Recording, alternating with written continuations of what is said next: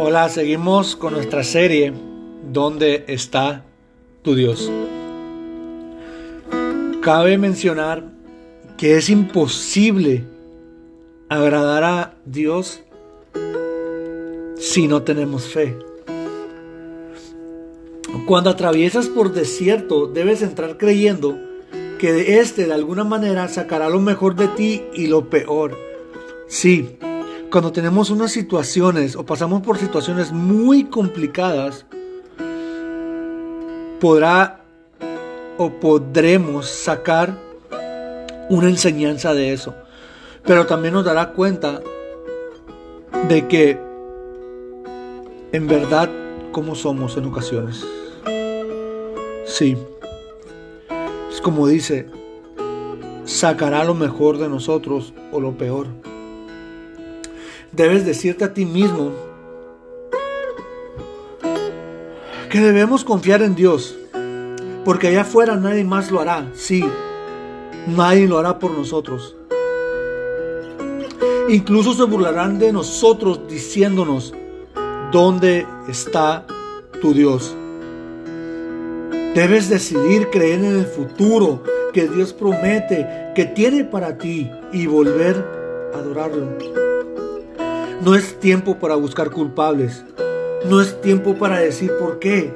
Es tiempo para decidir, creer, para qué.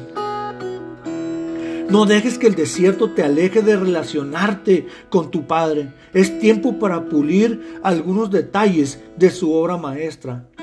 Esa obra maestra eres tú. Sí, tú, el que nos estás escuchando.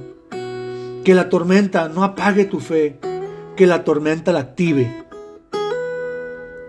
A veces solo debemos dejar que el Espíritu Santo nos anime y debemos decidir pensar todo lo bueno, lo puro, lo que en verdad valga la pena un reconocimiento.